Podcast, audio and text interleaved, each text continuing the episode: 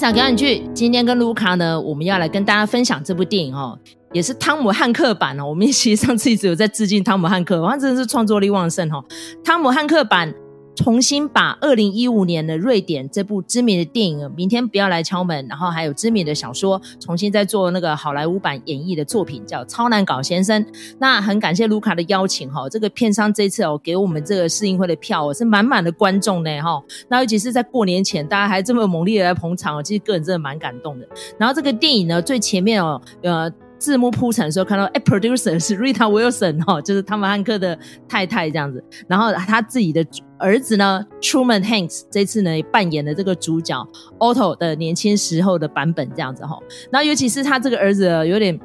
婴儿肥啊，怎么讲？跟他哥哥长相 Colin 然后长得差的有点多呢。不过可以看得出来是汤姆汉克的小孩没有错了哈。好，那这个版本的。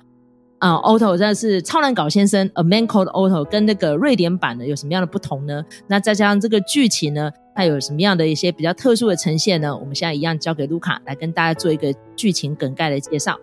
好，那个大家可能一开始看到 Otto 的时候就觉得说，哇，这个人真的是很烦，然后很难搞哈。他是住在一个社区里头，然后他应该算是那个社区里头非常非常资深的一个住户了啦，吼。那他呢？呃，就是因为他就一个人嘛，哈，然后每一天的作息都是一样，然后比如说，呃，一大早的时候，如果是下雪的日子的话，就出去铲雪，哈，然后呢，那个看到有邻居就是，比如说带那个小狗来，然后他就他就骂小狗，哈，因为小狗会随地大小便，然后主人又不处理这样子，哈，因为它是一个，它应该算是一个死巷子啊，那个社区，哈。那但是有的时候会有一些很白目的车子就开进来哦，然后他也是呢，就是每天都要去巡逻，然后确认没有白痴哦，车子误误闯进来哈。那你凡是这个社区里头的车子呢，你都要放这个识别证哈。那如果没有识别证，他也是一顿抱怨啊，这样，所以他就觉得说哇，你真的是一个很难搞的人。然后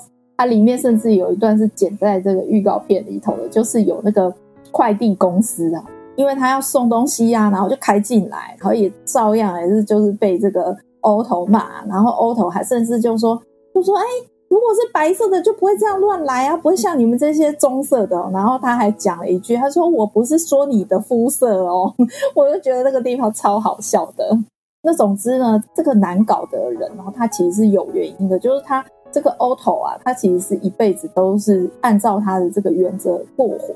那他呢，曾经有一个非常相爱的，就是太太。当他遇到一些事情的时候，他就会闪回去呃交代，就是说他跟太太是怎么样的认识，然后到最后呢，哦，就是很甜蜜的在一起。然后后来又遇到了一些灾难啊等等的哈。那所以你就可以看出呢，他其实是呃非常爱他的太太，然后他的生活都是以太太。哦，跟外界来做沟通。那除此之外，他就只是一个恪守规定的一个老头，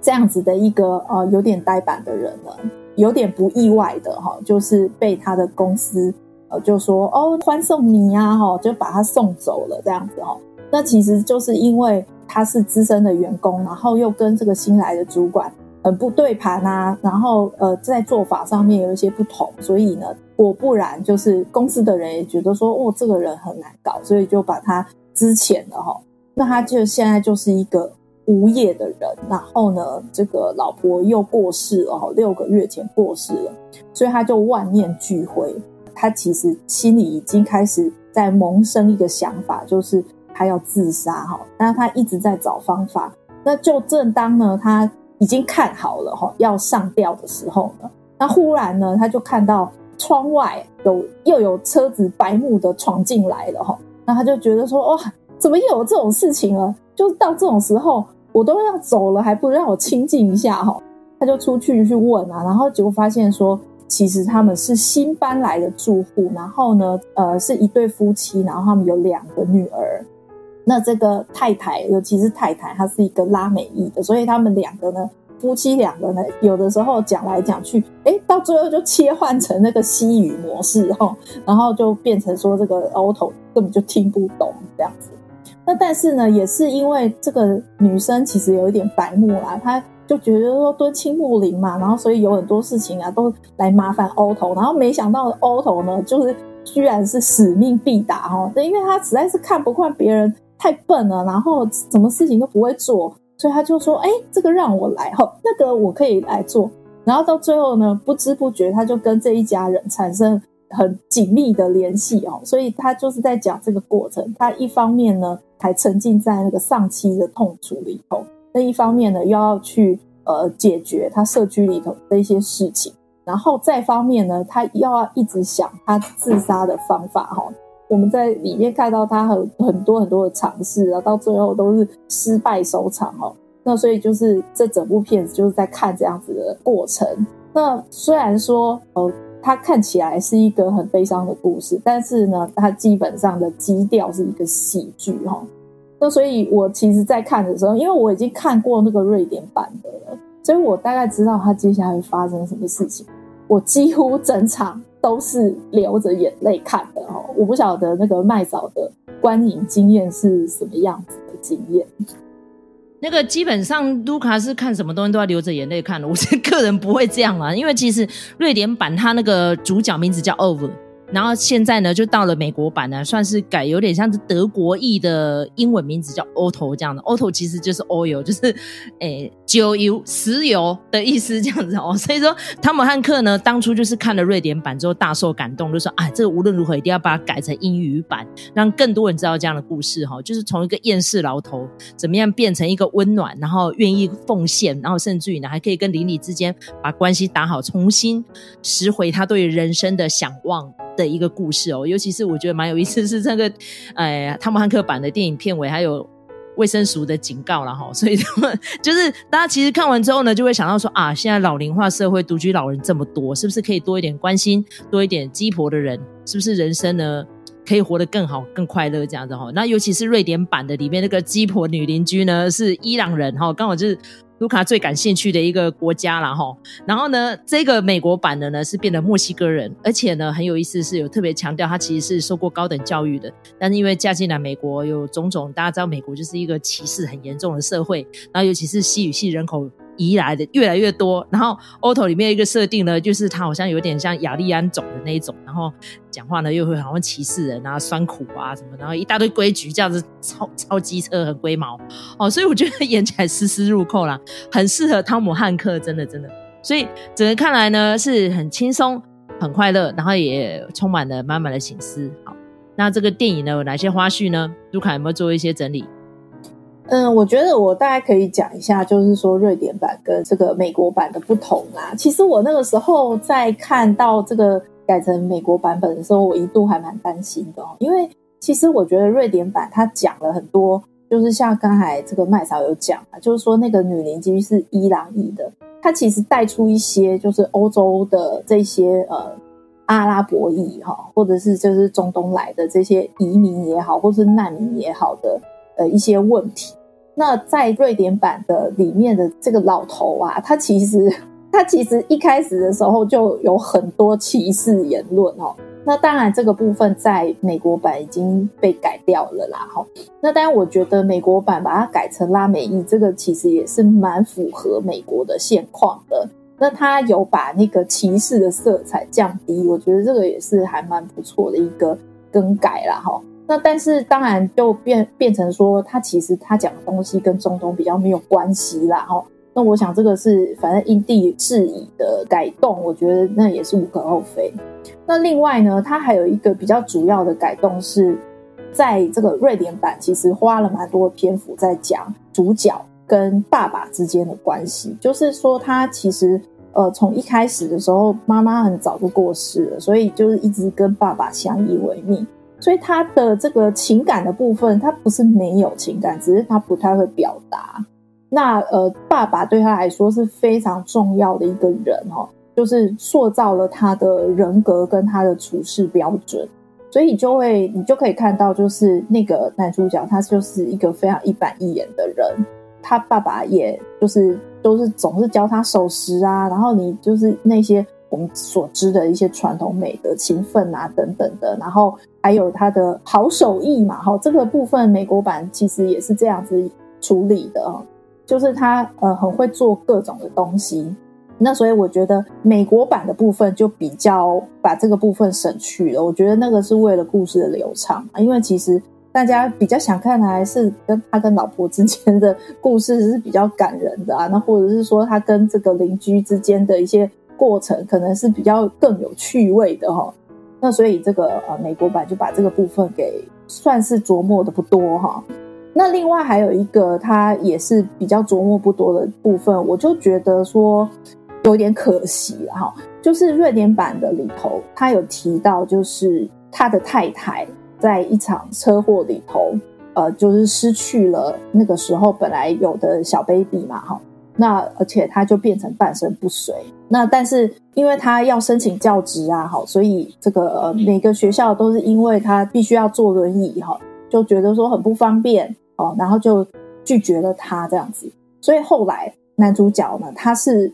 在一个大雨的夜晚，然后他就冲到学校去帮他的太太做了无障碍的步道，所以这这一点其实是很感人啦。我觉得也可以看出，其实这个瑞典版的《明天别再来敲门》，它的意思是呃，让一个看起来是一个很平均的瑞典人，但是他对于这些不同的弱势哈，比如说。包括是呃族裔上的，然后或者是到后来有一些性少数哈，比如说他的学生是同性恋，然后不被家里所接受等等的，然后以及他的太太，他是一个残疾人士，你就可以去看他，其实他要告诉你的是，这个世界其实是很有很有包容性的，这个社会这件事情是非常重要的哈。那我觉得美国版你也不能说他没有，但是他尤其是在这个。太太的这个部分是比较少处理的，我不晓得是是否就是表示说美国在这部分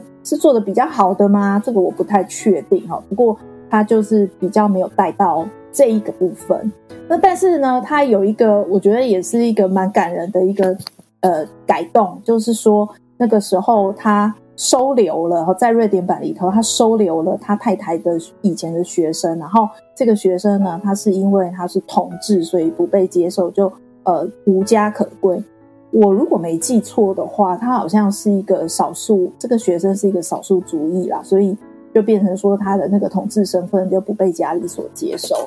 那到了这个美国版的时候，他直接改成是一个跨性别的。那这个演员呢，他本身他就是一个跨性别的演员，然后他之前是一个 YouTuber。那我觉得这个呃跨性别的呃青少年哈，这个抛头露面其实是一种生存的策略，然后他一方面寻求认同，然后呢一方面也是希望说，哎，其他的跨性别的小孩哦可以听到他的一些经验的分享，因为其实在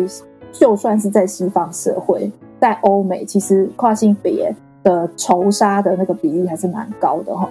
那所以我觉得这个美国版它大概有以下的这些改动。然后呢，再来我要讲一个非常有趣的，但是我我发现看试映会的人好像不太有人对这件事情有反应哈，就是车子的厂牌。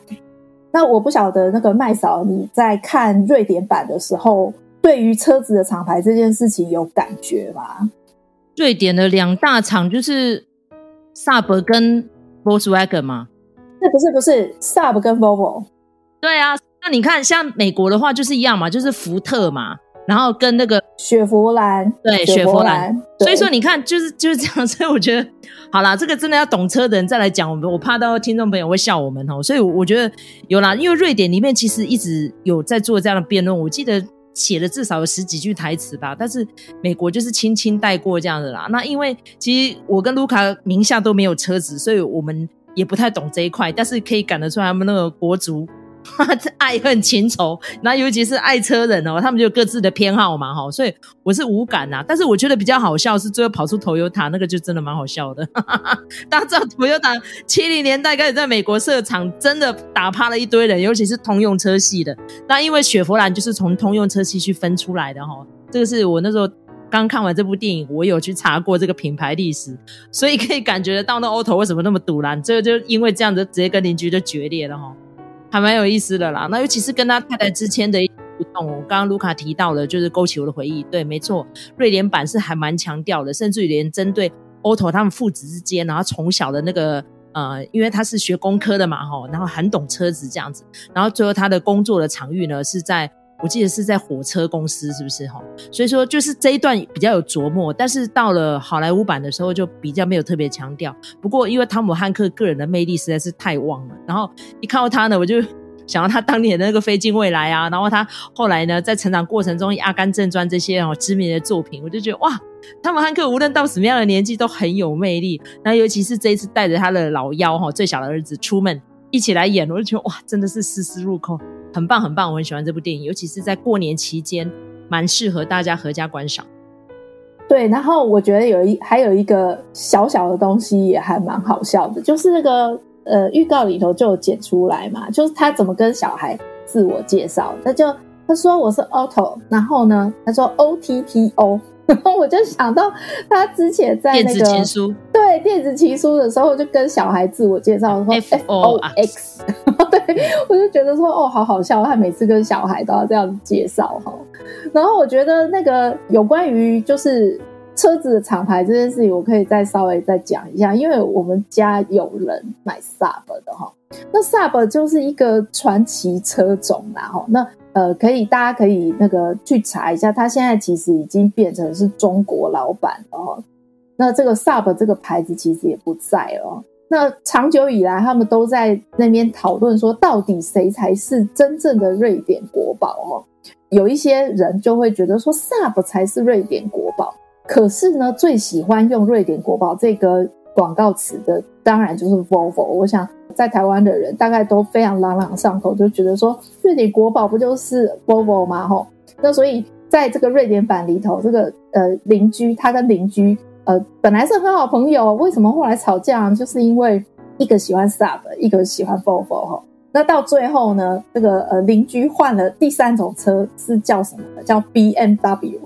这个是比较不一样的地方啦。然后那个我觉得我，所以我那个时候在呃就是试映会的时候，我看到他用那个雪佛兰跟 Ford 的时候，我就笑出来。可是我就看这个现场好像没有人有什么反应哈，因为就是的确好，这个就是呃美国车的两大车牌啦哈。所以我觉得这个对应也是蛮巧妙的。整体来说，它从这个瑞典版改到呃好莱坞版本啊，我觉得它的改动是还蛮顺畅，而且都还蛮到位的。那这个我可以再讲一个小小的哈，就是因为我们前几集的时候有讲过，我们推荐的影集里头有一部是我推荐的《爱情不设限》嘛。我那时候在看的时候，我就觉得说，哎，那个女主角哈，呃，虽然说是一个呃看起来有点危险的中年女子哈，哎，但是有点眼熟。结果呢，她就是瑞典版里面的那个老婆哈，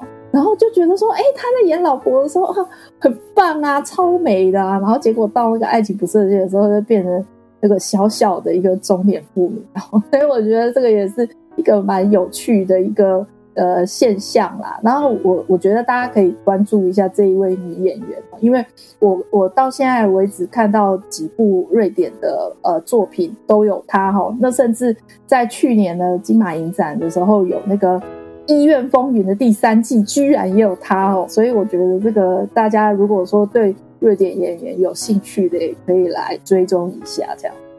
OK。那感谢听众朋友呢，呃，听我们也来回顾一下这个片商邀请我们去看的《超难搞先生》哦，所以我觉得这一次汤姆汉克的提出来作品呢，我觉得非常的棒，呃，我可以给他打个八十分，如果满分是一百的话哈，好。那如果喜欢我们频道的话，请在各大收听平台给我们五星评价，或是给我们个留言，或是小小粮草，鼓励我们继续创作下去。如果片商以后再有这种试映会的票哈，欢迎联系我们，我们都会非常开心，帮你特别做一集来推荐这部电影的哈。好，感谢大家的收听，我们下次见，拜拜，拜拜。